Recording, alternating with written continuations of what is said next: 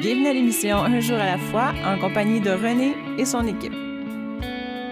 Une nouvelle opportunité se prête à nous, à vous, euh, nos auditeurs, celle de vous reconnecter à votre émission Un jour à la fois, une émission tout en douceur où on a le privilège, l'opportunité de parler de notre solution, celle qui nous a été offerte par nos fondateurs Bill et Bob, une solution en 12 étapes, celle des alcooliques anonymes, une émission dédiée à ce mouvement qui, en outre, est une association internationale d'hommes et de femmes qui avaient un problème avec l'alcool, non professionnels, politiques ou religieux. Ils s'autofinancent et on les retrouve presque partout. Sans règle d'admission, tous ceux et celles qui veulent faire quelque chose à propos de leur problème d'alcool peuvent devenir membres. Basé sur les douze étapes DAA, un groupe de principes de nature spirituelle qui, lorsque mis en pratique, comme mode de vie peuvent chasser l'obsession de boire et permettre à celui et celle qui souffrent de se sentir heureux et utile. Pour ceux qui nous écoutent et qui ne connaissent pas cette maladie, l'obsession de boire a été euh, définie par nos fondateurs, accompagnés euh, de la médecine et de la psychologie euh, des années 40 comme étant une euh, déviance psychologique à un comportement de surconsommation qui euh, n'est plus du ressort de la volonté. C'est une obsession mentale de consommer sans cesse jusqu'à épuisement. Euh, donc, on nous propose une solution à cette obsession, celle d'appliquer les douze étapes des A, et on va apprendre à découvrir ensemble comment notre invité du jour arrive et de quelle manière elle l'applique. Aujourd'hui, on reçoit Adeline. Quel plaisir, quel bonheur de pouvoir découvrir un autre être humain à travers euh, cette prise de conscience et cette démarche de rétablissement. On va apprendre ensemble, évidemment, euh, le déroulement de sa vie, les difficultés passées dues à sa consommation et surtout l'expérience actuelle de relèvement. Euh, je suis toujours nerveux, toujours un peu excité à chaque euh, émission, à chaque intervention, de pouvoir euh, en apprendre davantage sur mes frères et sœurs AA. Aujourd'hui, on va apprendre à connaître Adeline et on te laisse la parole. Bonjour René, bonjour tout le monde et d'abord, je veux te remercier te remercier de m'inviter ici à partager cet après-midi. C'est stressant. Tu dis que c'est stressant pour toi à chaque fois. C'est stressant pour moi aussi d'être là cet après-midi. Mais j'aime, j'aime croire que euh, avec AA, j'apprends à vivre des nouvelles expériences, de m'ouvrir à des nouvelles expériences. Et ça, c'en est une. Euh, me décentrer de moi pour me dire que je suis là pour aider l'autre et m'aider aussi en même temps, c'est quelque chose qui est un moteur pour moi depuis que j'ai découvert AA. Euh, évidemment, j'ai des peurs, mais je sais que, tu sais, on m'a appris une phrase à un moment donné que quand euh, la peur frappe à la porte, la foi vient y répondre. Et comme par hasard, par miracle, il y a personne. Donc ça, c'est quelque chose que j'aime beaucoup pour euh, combattre mes peurs, dépasser mes peurs et agir, agir comme euh, comme à, nous nous préconise là, un programme d'action. Donc je vais vous parler, je vais commencer en vous parlant un peu de moi. Euh, Peut-être que mon accent l'a déjà trahi, mais je ne viens pas d'ici. Euh, ça fait 20 ans que je suis au Québec. J'ai grandi en France. J'ai grandi. Euh, ben, je suis venue au Québec. Euh, en, si je veux appliquer le principe de l'honnêteté, que j'ai pas appliqué beaucoup beaucoup dans ma vie avant, dans ma consommation et ma, jeunesse, mais je vais dire que c'est pour fuir, pour fuir la France que je suis venue ici, croyant que si j'allais ailleurs, mes problèmes s'en iraient. Or non, les problèmes m'ont suivi, les problèmes me, nous suivent tout, tout être humain, là, ils sont à l'intérieur de moi. Donc ça n'a pas fonctionné. Ce que j'ai laissé là-bas, c'est euh, bah, c'est mon enfance. C'est une enfance qui n'a pas été facile dans une famille euh, où mes deux parents étaient très centrés sur eux. Mon père, un homme très dur, très froid. Euh, la devise c'était marche ou crève. Il, il a laissé sa mère, euh, qui était agricultrice, seule, veuve, il il, c'était le seul fils de la famille. Il l'a laissé pour faire carrière dans les banques en ville. Donc lui, c'est quelqu'un qui était carriériste, qui voulait de l'argent, qui voulait un statut, d'un point de vue social, qui voulait réussir, qui voulait plus être étiqueté aux pauvres agriculteurs du village. Ma mère s'est greffée à lui pour pouvoir euh, elle aussi se sortir de ce même petit village d'où ils étaient issus tous les deux. Et ils ont fondé une famille. Je pense que la plus grande erreur qu'ils avaient faite, ces deux-là, c'est d'être ensemble. Mais bon, ils avaient un intérêt commun à être mari et femme. Ils ont construit la belle petite famille avec deux enfants, comme c'était la norme à l'époque. Donc j'ai une sœur, deux ans plus jeune que moi. Et ils ont, ils nous ont élevés, mais en étant centrés sur eux. Donc moi, j'ai manqué beaucoup, beaucoup de, d'amour, d'affection, de chaleur. Euh, je me suis très, très vite sentie pas à ma place dans ma famille. Et ça, je l'ai transposé plus tard dans toute, toute ma vie. Sentiment de pas être à ma place, nulle part. La chercher, ne pas la trouver. Donc j'étais pas à ma place dans ma famille. Je me, je pensais que j'étais orpheline. Je me disais que j'étais orpheline puis que j'étais, j'avais débarqué dans cette famille-là sans trop savoir pourquoi. Je subissais déjà toute jeune. J'avais quelques années et je subissais. J'ai eu, j'avais des, j'ai en fait j'ai eu beaucoup de mal à me souvenir de mon enfance de 0 à 8 ans. C'est seulement dans les dernières années, les deux dernières années que j'ai travaillé pour essayer de faire remonter un peu ces souvenirs, mais j'avais encore, j'ai encore des grandes périodes qui sont complètement vides dans mon esprit probablement pour, me protéger de ce que je vivais. Mais toute mon enfance, c'est pas ça qui a fait que j'ai bu, mais ça a créé, associé à comment j'étais et la personnalité que, j'avais, ça a créé un beau petit foyer pour ensuite faire en sorte que l'alcool vienne guérir, à mes yeux, les problèmes que j'avais. Donc j'ai vu l'alcool comme un médicament. J'ai essayé de comprendre pourquoi j'ai bu puis pourquoi je suis alcoolique, mais c'est un ensemble de facteurs. C'est pas parce que j'ai vécu ça dans mon enfance, parce qu'il y a eu de la violence, parce qu'il y a eu de la négligence. C'est pas parce qu'il y a eu tout ça que j'ai bu. C'est parce que moi, comment j'étais constituée, ça, ça m'a, ça m'a déclenché en fait dans mes insécurités, dans mon, dans tout ce que moi je pouvais porter aussi à l'intérieur de moi. Puis à un moment donné, j'ai l'alcool s'est présenté. Ça a été bah merci, je l'ai trouvé ma solution. Donc je me suis construite de cette façon-là. Euh, l'instabilité que j'avais à l'intérieur de moi, elle était aussi au niveau euh, physique euh, avec mes parents. J'ai grandi dans plein de villes différentes. Euh, déménagé sept fois en 14 ans. Encore une fois, il n'y avait pas tellement de préoccupation de la part de mes parents de nous adapter, ma sœur et moi, à l'école, à l'environnement, garder des liens avec les autres, les autres endroits où on vivait. Donc c'était sans cesse du changement, du changement, du changement, à, avec, pour moi, l'intime conviction que je devais me débrouiller seule. Donc je ne demandais pas d'aide, je ne parlais pas, je n'exprimais rien, je montrais que tout allait bien. Mais à l'intérieur de moi, ça n'allait pas. Et je me battais beaucoup, beaucoup, beaucoup avec moi-même là-dedans. Alors j'ai travaillé très fort avec ma volonté. Ça, je l'ai expérimenté beaucoup, beaucoup, beaucoup. Mon pouvoir, ma volonté, moi, moi, moi, là, ça, mon ego, ça a fonctionné très, très fort euh, pendant très, très longtemps. Euh, donc à l'adolescence, euh, pleine rébellion de ma famille. Euh, à 16 ans, j'habite seule pour des raisons euh, scolaires, encore un, autre déménagement et qui faisait que je ne pouvais pas suivre mes parents. Alors je suis restée dans la ville, dans un appartement avec ma sœur. Puis là, bah, ça a été le, début, euh, le, début de la liberté, de pouvoir consommer sans devoir rendre de compte, sans me cacher. Alors à 16 ans, j'étais déjà en pleine crise. J'avais déjà commencé à boire vers 14 ans ou même plus jeune parce que juste un petit rappel que je vis, j'étais en France à cette période-là, puis que l'alcool c'est très très commun. Et bien boire, c'est valoriser. C'était important pour mes oncles, mes tantes, de dire elle aime boire. Alors j'avais l'étiquette de Adeline aime boire. Et moi, ça me convenait. Ça m'a été, un bel, un bel argument aussi. Hein. je me suis bien servi de ça par la suite, là, pour justifier pourquoi je buvais autant. Bref, j'avais pas, j'avais pas à être mal par rapport à ma consommation, c'était valorisé. Mais à un moment donné, euh, quand j'étais seule, c'est devenu plus. J'ai commencé à boire seule. J'ai commencé à fréquenter des jeunes qui étaient pas du tout, du tout, du tout du même style que le style de mes parents. Donc des jeunes, des décrocheurs, des jeunes à problème, des jeunes qui allaient en prison, des jeunes qui faisaient des, qui brûlaient des, sortes d'endroits. Euh. Donc je me tenais avec cette gang-là et je me sentais bien. Ah là, je me sentais bien. Je me sentais libre, je me sentais relax, puis je commençais moi aussi à, à m'impliquer dans leurs mauvais coups à consommer avec eux un peu d'alcool, euh, mais beaucoup de potes, donc on fumait beaucoup.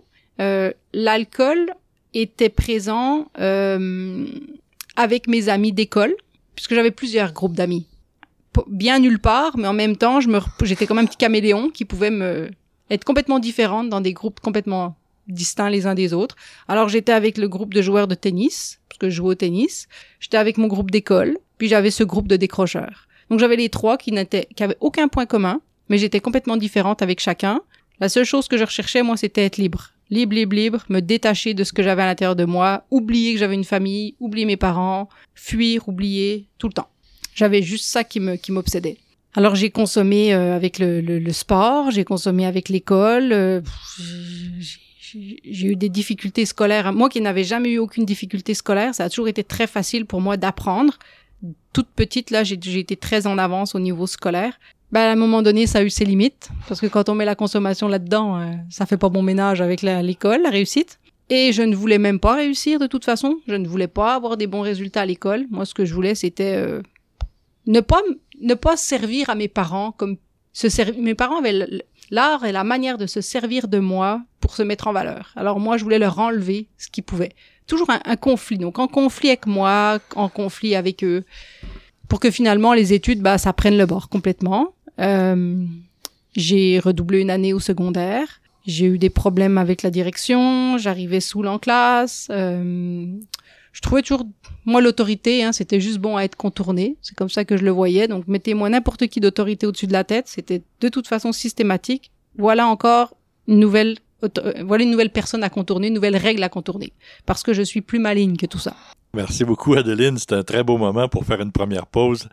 Euh, un regard euh, très euh, pertinent, très intelligent sur ton passé. J'imagine qu'il s'est fait progressivement au fil de ton rétablissement et de ton introspection. Mais j'ai beaucoup de facilité à me retrouver dans ton pays d'origine avec ses, ses différentes valeurs et cette différence avec celle du Québec. Euh, mais on voit que on est tous habités euh, de la même chose, euh, la révolte, la peur, l'autorité, tous des, des, points où je me, je me retrouve très facilement dans ton parcours. On apprend à te découvrir davantage dans un court instant.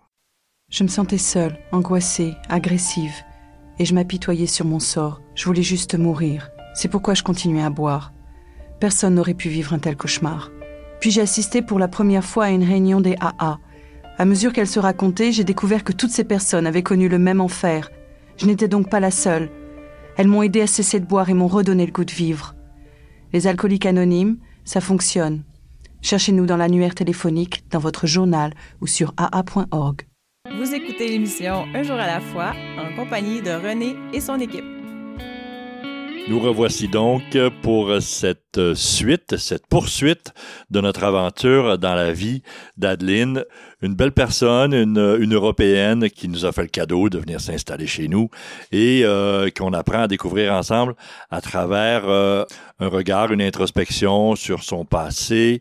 On va sûrement arriver à une prise de conscience plus évidente euh, de ses troubles de comportement dans la portion qui suit. Avant de poursuivre, je vous fais la lecture d'un court texte inspiré de la littérature AA, aujourd'hui tiré des réflexions de Bill. L'inventaire rapide pratiqué au beau milieu de l'agitation peut nous être d'un grand secours pour apaiser une tempête d'émotions. L'inventaire quotidien, lui, concerne les situations qui se sont déroulées durant la journée il vaut mieux, lorsque c'est possible, reporter à un autre moment choisi, à cette fin, l'analyse des difficultés de plus longue date. L'inventaire instantané vise les hauts et les bas de chaque jour, en particulier ceux qui, à cause de certaines personnes ou d'événements nouveaux, nous font perdre l'équilibre et nous portent à commettre des erreurs.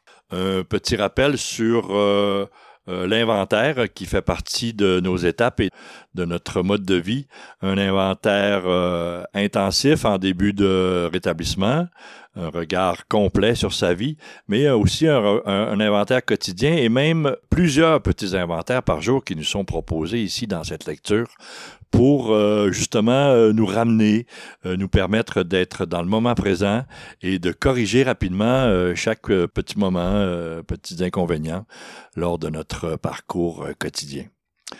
Donc, Adeline, qui est une adolescente rebelle, mais tout de même active, intelligente, qui se modifie au fil des événements et des groupes d'attache. On continue ta belle histoire, on t'écoute. Merci René. Oui, merci pour la, lecture de la réflexion de Bill. Quand j'entends ce, ce qui est lu, je me dis que à ce moment-là de mon de mon adolescence, de ma vie, j'avais absolument pas les outils pour le faire.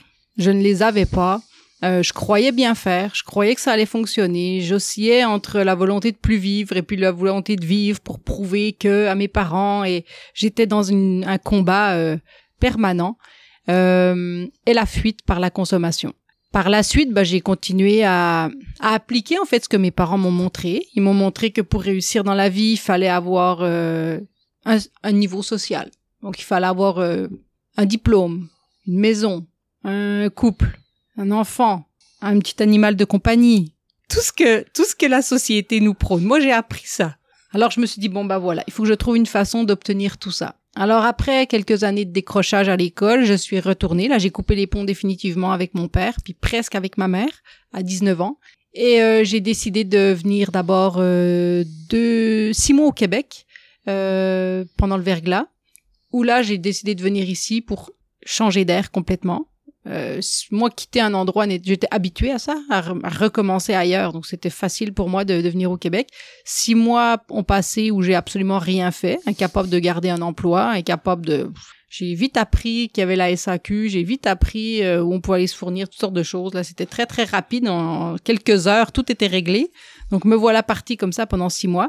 Je retourne en France et c'est là que je me dis qu'il faut absolument que je me remette en selle parce que quand je suis seule et que j'ai pas de cadre, je fais n'importe quoi. Et ça, je savais qu'il y avait toujours, à l'intérieur de moi, il y avait toujours cette petite voix qui me poussait à, m'en sortir, à m'en sortir, à réussir quelque chose, à pas me laisser plonger. Ou d'où elle venait, je ne sais pas. Je pense que j'étais déjà habitée par une espèce de pulsion de vie, une volonté, peut-être même ma puissance supérieure qui agissait déjà à ce moment-là sans que je la reconnaisse. Et euh, je me suis remise en selle en partant de chez mes parents et en étudiant de nouveau par mes seuls hein, et que je me suis débrouillée financièrement pour pouvoir étudier. Euh. Et euh, là, je consommais beaucoup seul parce que j'ai changé de ville, donc je recommençais à zéro encore une fois, un nouveau redépart à zéro que je tentais en espérant que enfin j'aille bien. Mais la consommation était là, euh, cachée beaucoup beaucoup. Je voulais pas que ça paraisse.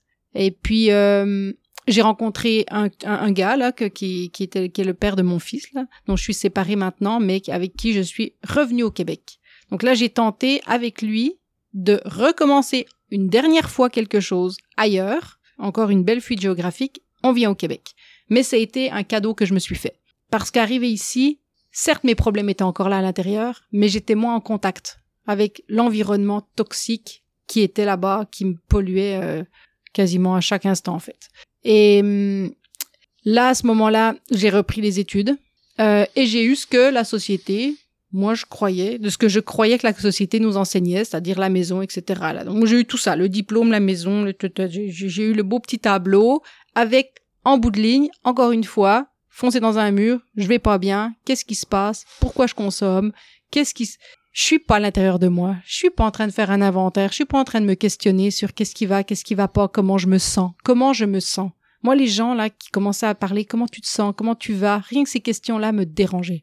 Ça me, j'étais incapable d'entendre qui que ce soit parler de soi, parler d'émotions, parler. Moi, c'était comme je veux, je veux, j'aurai, je ferai, mais comment je me sens, qu'est-ce qui se passe à l'intérieur de moi, qu'est-ce que j'aime, qu'est-ce que j'aime pas, j'étais complètement perdu complètement perdu. Quand quelque chose allait pas, j'étais pas capable de l'accepter. Donc, qu'est-ce que je faisais? Vite, vite, vite, on gèle, je bois le médicament parfait pour que finalement, bah, j'ai besoin de plus en plus de d'alcool. L'alcool faisait partie de ma vie euh, au quotidien. J'ai hum, j'ai voulu cacher, j'ai caché à mon ex, au père de mon fils, ma consommation d'alcool. Il savait que j'aimais boire, comme tout le monde le savait, mais jamais il l'avait su à quel point. Puis il jamais, personne ne savait pourquoi je buvais autant. Ça, personne s'est jamais posé la question. J'arrivais à mettre le masque de la fille souriante, qui va toujours bien, mais dès que la porte se fermait, j'étais plus la même. Multivisage. Et finalement, donc j'ai passé 19 ans avec lui sans qu'il ne sache que j'avais un problème de consommation. Mais j'ai commencé à la... après j'ai eu mon fils. Donc euh, quand j'ai eu mon fils, euh, j'ai eu euh, un an et demi avec lui à peu près où j'ai très très peu bu parce que en bon alcoolique, je fais pas les choses à moitié. Donc moi, je veux pas d'enfant à l'extrême, puis quand j'en ai un, je m'en occupe à un autre extrême. Alors là, je suis complètement dédiée à mon fils, je m'en occupe à 500%, je ne pense qu'à lui, à ça, ça, ça. Mais il y a un moment donné, comme toute bonne chose a une fin. Je claque, c'est fini. Là maintenant, je m'en suis assez occupée. Je vais m'occuper de moi et je vais m'amuser. Les extrêmes. Ah non non, moi les demi-mesures ne nous ont rien donné. Et puis euh, moi l'équilibre, je connais pas. Et puis euh, c'est pas des principes que j'adopte dans ma vie. C'est de l'impulsivité, c'est de la réaction, c'est sans avoir sans avoir aucune idée de ce qu'il y a à l'intérieur de moi. Alors à ce moment-là, je commence à sortir beaucoup plus, à boire de plus en plus, à retourner beaucoup dans les bars, euh, à avoir des amis euh, toutes célibataires, euh, toutes qui n'ont pas d'enfants, et je suis la seule, moi, et les gens me disent, on dirait pas, toi, que t'as une famille puis un enfant. Je me dis, parce que je m'en fous. Reste à la maison, moi, je m'amuse. C'est une vie qui a aucun sens. Mon fils, au bout de quelques années, euh, je commence à l'impliquer un peu là-dedans parce que son père est le gardien de mon fils quand moi je peux pas m'en occuper, mais des fois je l'emmène avec moi et je bois et je commence à rouler avec lui dans la voiture et plus me souvenir le lendemain matin de comment je suis rentrée. Là, je, une chance, il est dans son lit. Et là, je ne me souviens pas de la comment j'ai comment je suis rentrée, où je me suis garée et j'étais avec mon fils. Je l'ai perdu aussi. Il fallu que je fasse des alertes parce que justement, la Saint-Jean au parc Laurier, à le perdre euh, parce que la bière est plus importante que la sécurité de mon fils. Ça a été très très dur à accepter ça pour moi là de de, de voir où l'alcool m'a amené. Mais c'est la maladie. La maladie est plus forte. Je peux pas combattre ça j'ai besoin d'une aide extérieure, puis pas une aide d'un psychologue qui va m'expliquer ce que je vis, mais d'un groupe, de quelqu'un qui va me faire un effet miroir pour m'aider à cheminer.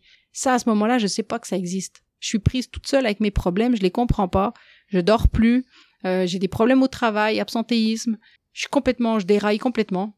Et puis, euh, dans ma famille, il y a des événements qui se produisent qui font que normalement, j'aurais j'aurais pu, je, croyais qu'à ce moment-là que j'allais pouvoir arrêter de consommer. J'étais proche, j'avais coupé les ponts avec tout le monde dans ma famille, sauf euh, un oncle euh, qui était comme mon grand frère. Dix ans de plus que moi, on était très très proches, on se ressemblait énormément sur tous les plans, sportifs, intellectuels, euh, tout, et aussi au niveau de la consommation. Et au-dessus, on avait le même style de vie tous les deux, puis les mêmes problèmes. Et lui, à 46 ans, il s'est suicidé, il a laissé sa famille, quatre enfants, et ça, ça a été un coup phénoménal pour moi. Là, ça a été euh, Nicolas est mort. C'est fini. Fini. Et je sais qu'on a dix ans d'écart, et je sais que si je continue sur ce chemin-là, ça peut m'arriver. Et moi, j'ai un enfant aussi, et je veux pas lui faire vivre ça. Alors je ne boirai plus jamais. Je me fais cette promesse. Ça, ça tient. Deux, deux mois, trois mois. Puis après ça, je recommence à boire, parce que la maladie est plus, plus forte que la volonté. Je recommence à boire. Je culpabilise. Mais qu'est-ce qu'il me faut? Mais j'avais dit que je boirais plus pour lui je suis faible. Une histoire comme ça qui qui n'arrête pas et puis euh, qui finalement m'amène à réaliser que seul j'y arriverai pas. Donc là je demande l'aide d'une psychologue. Première fois de ma vie que je me rabasse dans le bureau d'une psy. un échec, un aveu d'échec total pour moi. Jamais je pouvais imaginer aller demander de l'aide d'une psychologue. Là, c'était ma vie était finie pour moi. Quelque chose que, qui pour moi est tout à fait normal maintenant, moi, mes lunettes d'avant me disaient pas que c'était normal. Elles me disaient, t'es la plus faible, t'es faible, t'es faible. T'es un, c'est un échec total. Je dis à cette psychologue que je, je suis là parce que je ne vais pas bien, que je sais pas pourquoi. C'est aussi simple que ça. Au bout de trois rencontres où on parle, je comprends ma vie. Je la remercie, je dis merci, j'ai tout compris. C'est fini pour moi. Elle me dit, bah, avec votre programme de l'employeur, vous avez encore droit à, trois rencontres de plus, ce serait peut-être bon de les faire. Non, non, non, c'est pas nécessaire j'ai tout compris, je vais bien. Adeline, je te, je te coupe, même si j'en ai absolument pas envie. Euh, on doit faire une deuxième pause.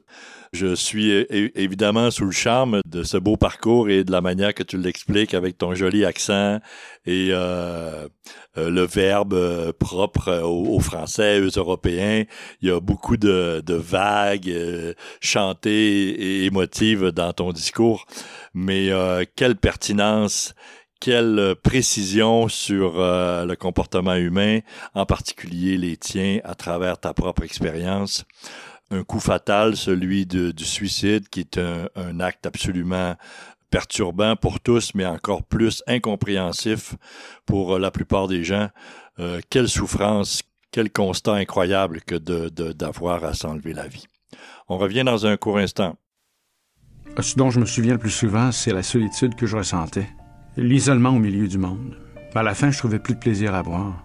Depuis que j'ai commencé à assister aux réunions des AA, je me sens revivre, Et c'est peut-être ce que j'ai vécu de plus important. Je m'aime réellement moi-même. Et c'est très bon. Les AA sont comme un miracle dans ma vie. Les alcooliques anonymes, ça fonctionne. Cherchez-nous dans l'annuaire téléphonique, dans votre journal ou sur aa.org. Vous écoutez l'émission Un jour à la fois en compagnie de René et son équipe.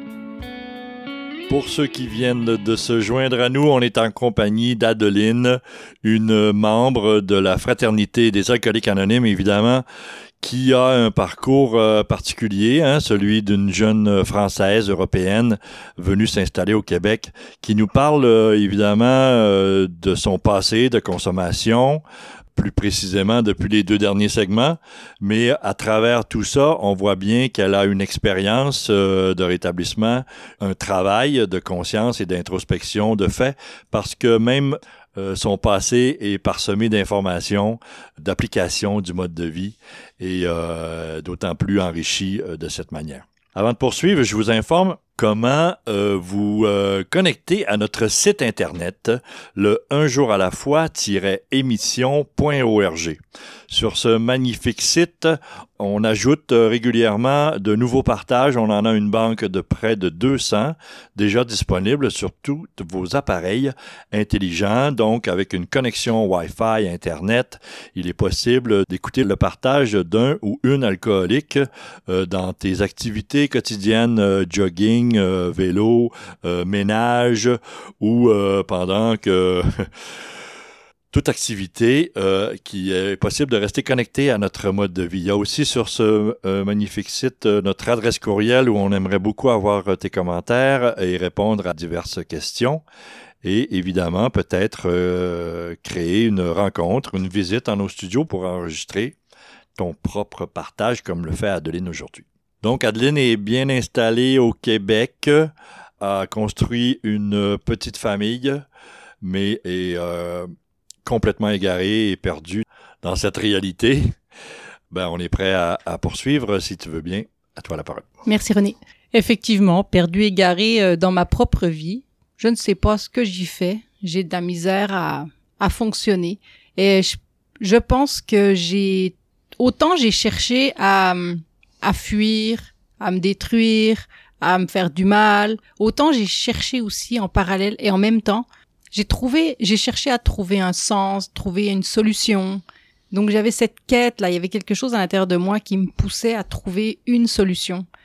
Et c'est c'est ça qui à un moment donné a créé une forme de brèche à l'intérieur de moi pour laisser passer autre chose que ma simple volonté puis mon, simple mode de vie à moi.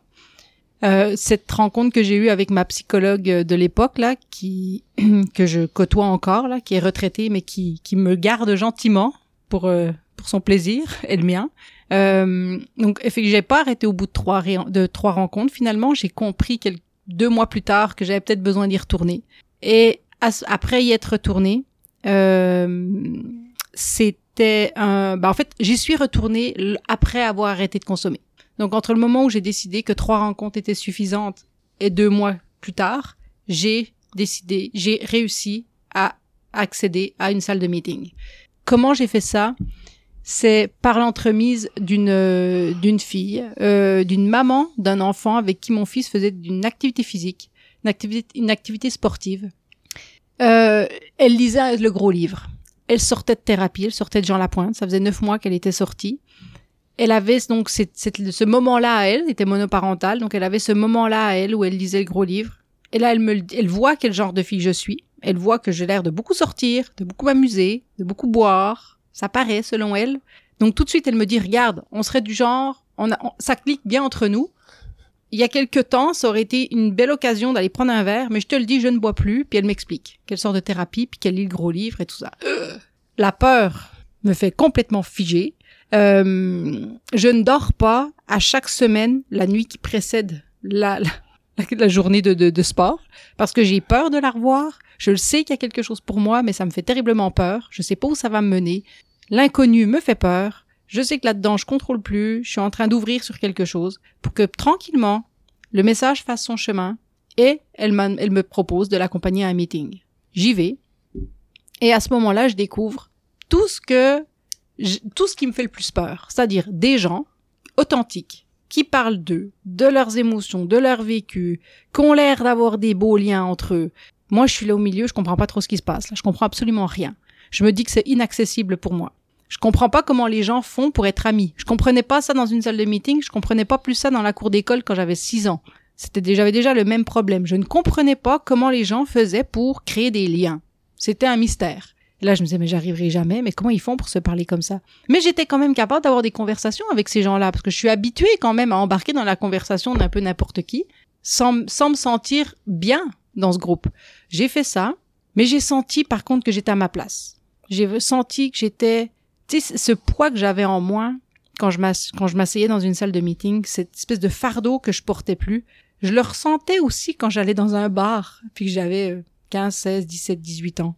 C'était l'impression d'avoir à, ne plus avoir à porter ce poids-là que j'avais sur moi, mais plutôt à l'intérieur de moi. Et ça, je l'ai vécu dans la salle de meeting, ça a été fantastique. J'ai me suis laissé porter, j'ai par par le mode de vie, par le mouvement. Ce qui m'a dérangé, ça a été les mots de Dieu sur les murs. On va en arriver à la puissance supérieure.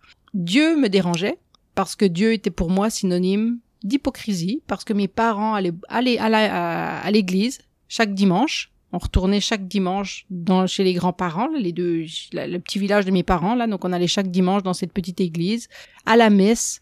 Et c'était un concours de belles voitures, puis de beaux manteaux, puis de ci, puis de ça, puis de critiques, puis de... Euh, moi, j'avais cette image-là que c'était juste de l'hypocrisie.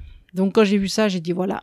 Donc, c'est soit c'est une secte, soit c'est des hypocrites. J'ai eu de la misère avec ça, mais une chance, on m'a vraiment ouvert rapidement au fait qu'on ne parle pas de Dieu comme religion, mais comme comme spiritu, comme euh, comme euh, dans, sous l'angle de la spiritualité.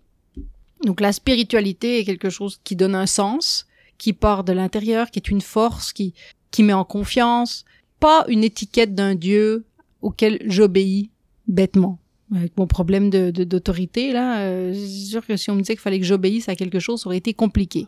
Les douze étapes étaient numérotées. Là, j'ai demandé à des membres. Est-ce qu'il faut les faire dans l'ordre?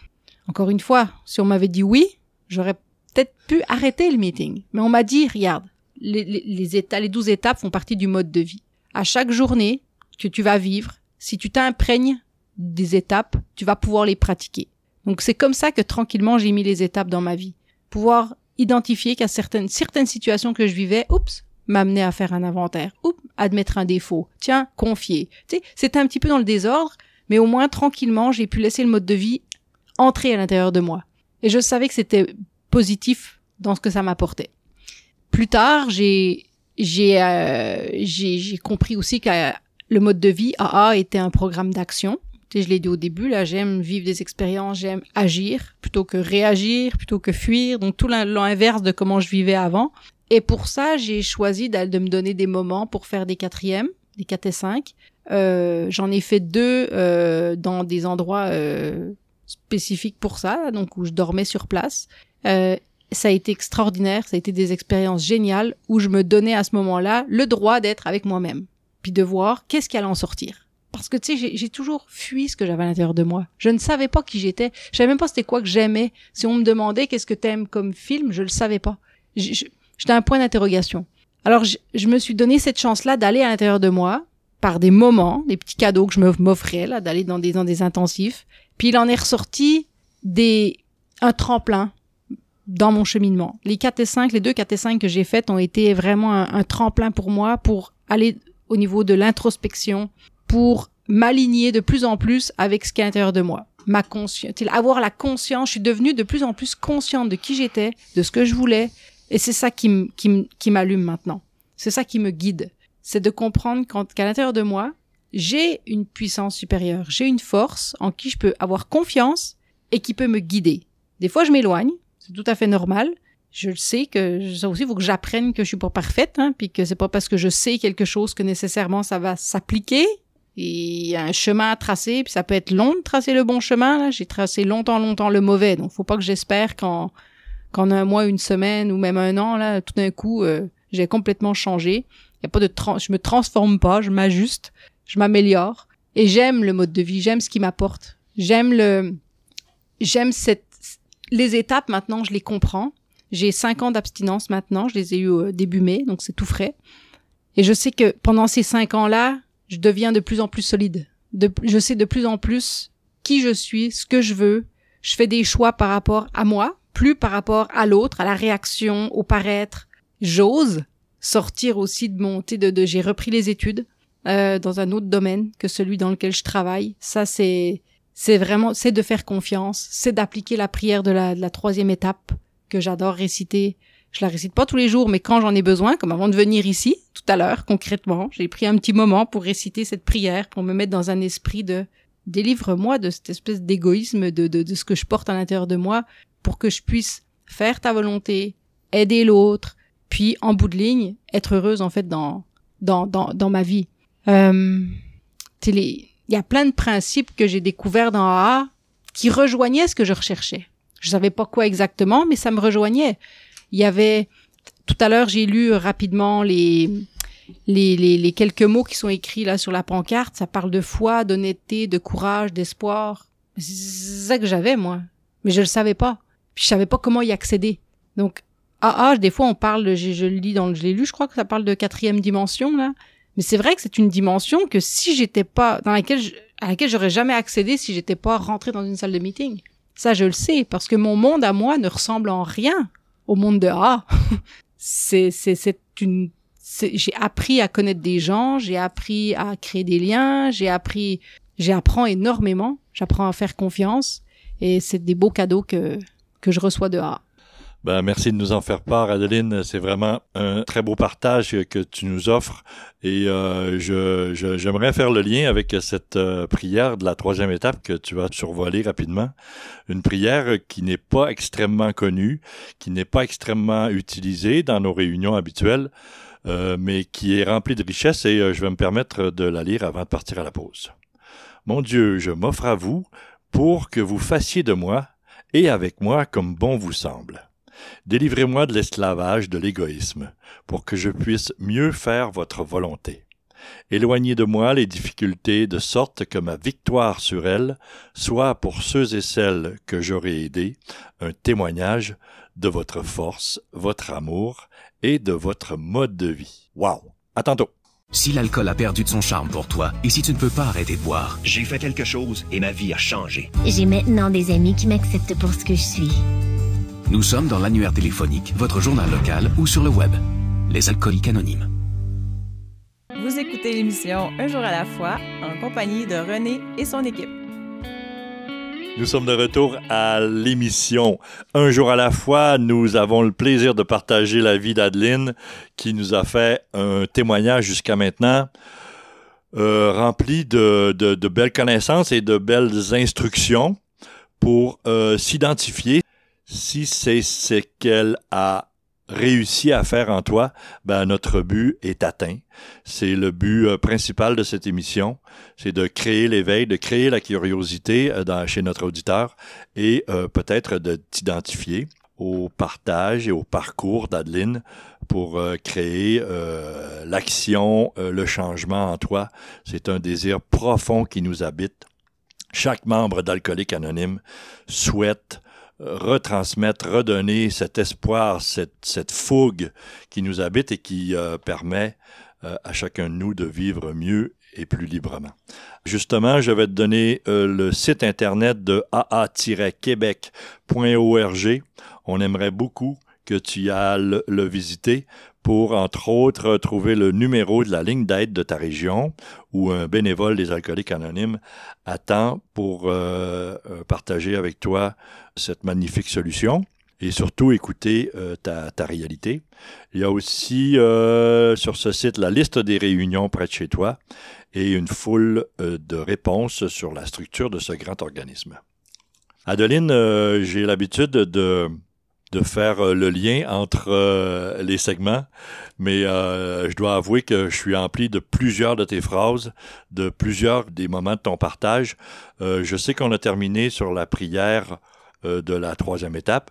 On pourrait peut-être, suggestion, poursuivre sur la dimension spirituelle ou qu'est-ce qu'une qu'est-ce qu'une puissance supérieure en 2020 au Québec. On t'écoute. La puissance supérieure, j'en ai parlé un petit peu avant, mais c'est avant tout pour moi quelque chose qui est à l'intérieur de moi, même si c'est supérieur. Euh, c'est pas extérieur à moi dans le sens où c'est une force qui m'habite puis qui me guide, que je peux écouter. Et là, je vais faire le lien avec une, euh, une promesse. Là, j'ai sous les yeux les étapes, les traditions, 12, 12 étapes, 12 traditions, mais il existe aussi les 12 promesses. Puis l'une d'elles nous parle de l'intuition, nous dit que notre, intuition nous dictera notre conduite dans des situations qui auparavant nous déroutaient. Mon intuition, elle vient pas de ma tête, elle vient pas de ma volonté, elle vient pas de mon ego. Mon intuition, elle vient de l'intérieur de moi, et pour, y accéder, j'ai besoin de me connecter à ma puissance supérieure, tout simplement. Donc les bonnes décisions que quand je dis les bonnes décisions, c'est les décisions avec un, B majuscule, les décisions qui sont bonnes pour moi, bonnes pour l'autre, qui vont répondre à mes besoins. Je vais être capable de les écouter. Je vais être capable de les prendre ces décisions là si j'écoute la petite voix intérieure qui pourtant me fait peur. Cette petite voix peut me dire va dans telle direction mais je peux choisir de pas l'écouter. Je peux choisir de dire non, tais-toi, je veux pas t'écouter. Je crois que j'ai une autre solution, moi, ma tête. Généralement, c'est pas la bonne solution, parce que ça, c'est mon ancienne méthode. Euh, donc, c'est les promesses. Si je veux faire une petite parenthèse là-dessus, je pense qu'au-delà des étapes, avant même les étapes, ça a été les, ça a été douze phrases qui m'ont énormément motivé à croire en alcoolique anonyme. On nous parle de comprendre le mot de sérénité, trouver la paix, on nous parle de notre déchéance qui peut servir aux autres, on nous parle d'énormément de choses là. Si quelqu'un veut lire les douze promesses, c'est quelque chose qui pour moi donne un sens énorme au mode de vie. Elle se réalise, c'est vrai, ça le dit. Il euh, n'y a pas besoin d'avoir dix ans de rétablissement pour que des promesses se réalisent. À partir du moment où on s'imprègne du mode de vie, moi je crois que c'est euh, c'est une garantie qu'il y a une amélioration dans la vie qui va se produire. Ça c'est une certitude. Puis mon expérience à moi m'a fait voir que seul on n'y arrive pas. Euh, mon, mon, oncle s'est suicidé, qui a souffert de, de la maladie de l'alcoolisme, a tenté par lui-même. Il a fait des thérapies, mais il retournait chez lui seul après. Donc il retournait dans un monde où il n'y en avait pas d'autres d'alcooliques. Donc il n'était pas compris. Et ce sentiment de pas être compris, de pas être normal, de pas être à sa place, moi je l'ai connu. D'être pas comme les autres, d'avoir un problème. Mais quand je suis rentrée dans une salle de meeting, j'ai compris la force du groupe. Ça aussi, ça, c'est quelque chose qui me rattache à la puissance supérieure. C'est quelque chose, le groupe est un élément moteur pour que je puisse cheminer dans mon mode de vie, dans mon rétablissement. Apprendre à fonctionner, c'est un programme spirituel, puis pour moi, c'est aussi un programme relationnel. Ah, ah. parce que ça me permet de créer des liens. Je l'ai dit tout à l'heure, là, déjà, que, que ça m'avait permis de créer des liens, de développer des relations, d'apprendre à connaître les gens, de me laisser aussi connaître par les autres, avec mon vrai moi, là, pas le, le, masque, la carapace que je me que je que je, je voulais que j'ai essayé de montrer pendant longtemps. Donc c'est c'est des choses qui pour moi sont hyper importantes dans mon rétablissement. La force du groupe, partager les mêmes problèmes. J'ai essayé d'expliquer mon, mon alcoolisme à une ou deux amies au début. Mais j'avais, je tombais tout le temps dans la justification. Là, je commençais à me sentir pas bien là-dedans. Qu'est-ce que, quand on parle de ça avec un, autre alcoolique, on n'a pas besoin. Un mot dit tout. On n'a pas besoin d'expliquer, on n'a pas besoin de justifier. Donc ça enlève un poids énorme de se sentir compris, d'avoir aussi ce sentiment de comprendre l'autre. c'est fantastique, là, il y a un pont instantané entre deux êtres humains qui se crée. J'ai une, une amie membre qui me disait qu'on était tous sur un radeau, puis je l'ai relu euh, quelque part, je ne sais pas dans quel livre, à un moment donné, ça parle de ça. On est tous sur un, un, radeau, un bateau, et puis qu'on est là pour se secourir les uns les autres, et que c'est tous ensemble qu'on tient. Mais c'est vraiment comme ça que ça fonctionne, c'est l'esprit du groupe. Là, actuellement, les meetings se font à distance. Il y a des groupes qui se forment, il y a des liens qui se créent, euh, qui sont solides. On le voit. Le plaisir de revoir quelqu'un sur un ordinateur, quelqu'un qu'on connaît. Moi, je connaissais pas ça avant, là. J'avais plus peur des gens. une des promesses parle aussi de la crainte des gens qui disparaîtra. Cette peur-là, je la vis pas quand je suis avec des membres. Je la vis à l'extérieur. Mais quand je suis en compagnie de membres des AA, elle s'en va. Je suis capable d'être d'être ici, d'être face à des gens, et puis de pas me sentir pas correcte, pas bonne, pas à la hauteur, puis j'y arriverai jamais. Je ressens pas tout ça. Parce que je suis libérée de toutes ces peurs que j'ai, que j'ai développées. Donc le, pour moi, AA, et le mode de vie, c'est un immense, euh, c'est un, un, nettoyage de tout ce que tout ce qui fonctionne pas, de mes déficiences, de mes peurs. C'est un grand grand nettoyage de tout ça. Puis c'est de d'oser créer des nouvelles des nouvelles relations pour voir qu'est-ce qu'il y a à l'intérieur de moi. J'ai j'ai j'ai parlé d'action plusieurs fois, puis euh, tu sais, mon intuition m'a à un moment donné fait voir que, oups, j'aimerais ça faire de l'aide téléphonique, j'aimerais ça aider les autres Ça a pris un an avant que je décroche le téléphone pour donner mon nom. Je l'ai fait. Pendant un an et demi, je suis venue au bureau chaque semaine. Et là, ça, ça a été extraordinaire. J'étais, je peux passer 7-8 heures dans mon, dans un bureau à travailler pour mon emploi. Je suis brûlée au bout de ces 8 heures. J'ai une grande fenêtre, je vois des arbres et je suis épuisée, complètement épuisée au bout de ces 8 heures. Je passe 4 heures dans un bureau, pas de fenêtre, au téléphone. Je suis en pleine forme. Je suis remplie d'énergie. Il y a quelque chose qui marche pas là. Je me dis mais qu'est-ce qui se passe? Mais c'est normal. Là, je suis bien. Je me suis pas en train de de dealer avec toutes sortes d'événements qui qui viennent me déranger. Je suis j'aide quelqu'un, je m'aide, je sens que c'est bon pour moi, je m'exprime, je suis capable d'écouter, j'apprends à écouter, j'apprends à pas couper la parole, euh, j'apprends plein de choses, j'apprends de l'autre. Ça, ça a été mais extrêmement formateur de faire de l'écoute téléphonique. Là, ça a été une richesse. Quelqu'un qui appelle puis qui, a, qui, est, qui souffre. Les douzièmes étapes par téléphone là, c'est des cadeaux, des cadeaux qui qui me nourrissent, qui me propulsent. Et quand je sors, je me rappelle à chaque fois que je sortais le vendredi à une heure, je sortais d'ici avec vraiment la, la confiance, un élan de confiance de tout va bien aller. Je le sais que je le sais que c'est correct. Je le sais que si je continue, si je continue dans la même direction, je le sais que c'est la bonne. J'en ai la certitude. Ça c'est c'est ça qui me c'est vraiment de ressentir à l'intérieur de moi que je suis dans la bonne direction. C'est ça dont j'ai besoin en fait à, chaque journée. Avec, euh, je vous ai dit que j'étais séparée. Euh, là, donc, je me suis adaptée avec la garde partagée. Mon fils, est, quand mon fils est avec moi, ça aussi, ça a été. Euh, oui, lui, il a des blessures là qui viennent de mes premières années, euh, de ses de ses cinq premières années de vie. J'ai arrêté de boire quand il avait cinq ans, donc j'ai cinq ans d'abstinence. Il a maintenant dix ans. Mais il y a des choses qu'il a, comme moi, euh, dans mon enfance, j'ai enregistré certaines choses. Mais lui aussi, il s'est construit à partir de certaines choses qu'il a vécues avec moi. Donc, il a ses, ses insécurités, il a toutes sortes de choses mais je suis capable de l'écouter, je suis capable d'être présente. Puis ça, là, les moments où je suis pas en train de réagir, de vouloir le contrôler, ah ça, là, c'est dur. Hein.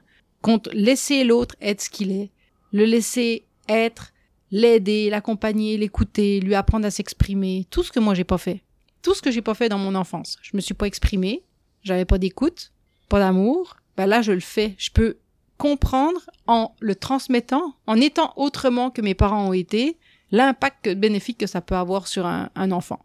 Et ça, ça me montre que j'ai pas à m'en vouloir des difficultés que j'ai. J'ai juste à me dire que j'avais pas les bons outils pour être, pour trouver un équilibre dans ma vie et que maintenant j'ai trouvé à l'intérieur du mode de vie tous les outils qu'il me faut pour euh, être capable justement de trouver cet équilibre. Il y a, puis il y a toute la, la, la j'ai continué à consulter aussi en dehors. J'ai eu besoin d'une aide psychologique là-dedans qui m'a aidé à démêler le passé euh, l'un sans l'autre, enfin l'un avec l'autre, les deux ensemble, ça a été pour moi la, la recette euh, parfaite. Un qui était un dans un bureau, puis l'autre qui était comme dans un laboratoire, un petit laboratoire d'expérimentation humain, euh, dans une salle de meeting avec tout le mode de vie là qui, qui s'imprégnait euh, tranquillement. Alors je vais arrêter là-dessus. Euh, merci encore René de m'avoir donné cette chance de partager ici. Vraiment, je suis, très très contente que, que, que ce soit fait. C'est moi qui te remercie, Adeline. Quel cadeau tu nous as fait? Moi, personnellement, tu euh, me restimules à apporter de nouveaux changements, euh, de petits ajustements à mon travail quotidien. Tu es très stimulante, euh, beaucoup de solutions dans ton partage, comme je l'ai dit à quelques reprises. Et tu as survolé rapidement le travail d'implication à l'aide téléphonique, entre autres. Je le propose dans, dans mes présentations. Euh, si tu veux contacter euh, cette ligne d'aide téléphonique, il y a une belle personne comme Adeline qui est tout à fait disponible à ce moment même. On est ouvert de 9h à 10h à tous les jours dans la plupart des régions du Québec. Je t'incite fortement à écouter cette belle suggestion de notre invité du jour. Un gros merci encore une fois de t'être déplacé. Un merci spécial à tous nos auditeurs pour euh, leur participation évidente et nécessaire à notre euh, à réaliser notre beau projet. Euh, l'équipe d'un jour à la fois qui travaille dans l'ombre pour peaufiner cette belle émission tous nos partenaires radio pour leur euh, moment de diffusion, leur temps d'antenne. Et ben voilà, ici René, encore euh, euh, grandi et comblé pour ce beau moment passé ensemble. Bonne semaine.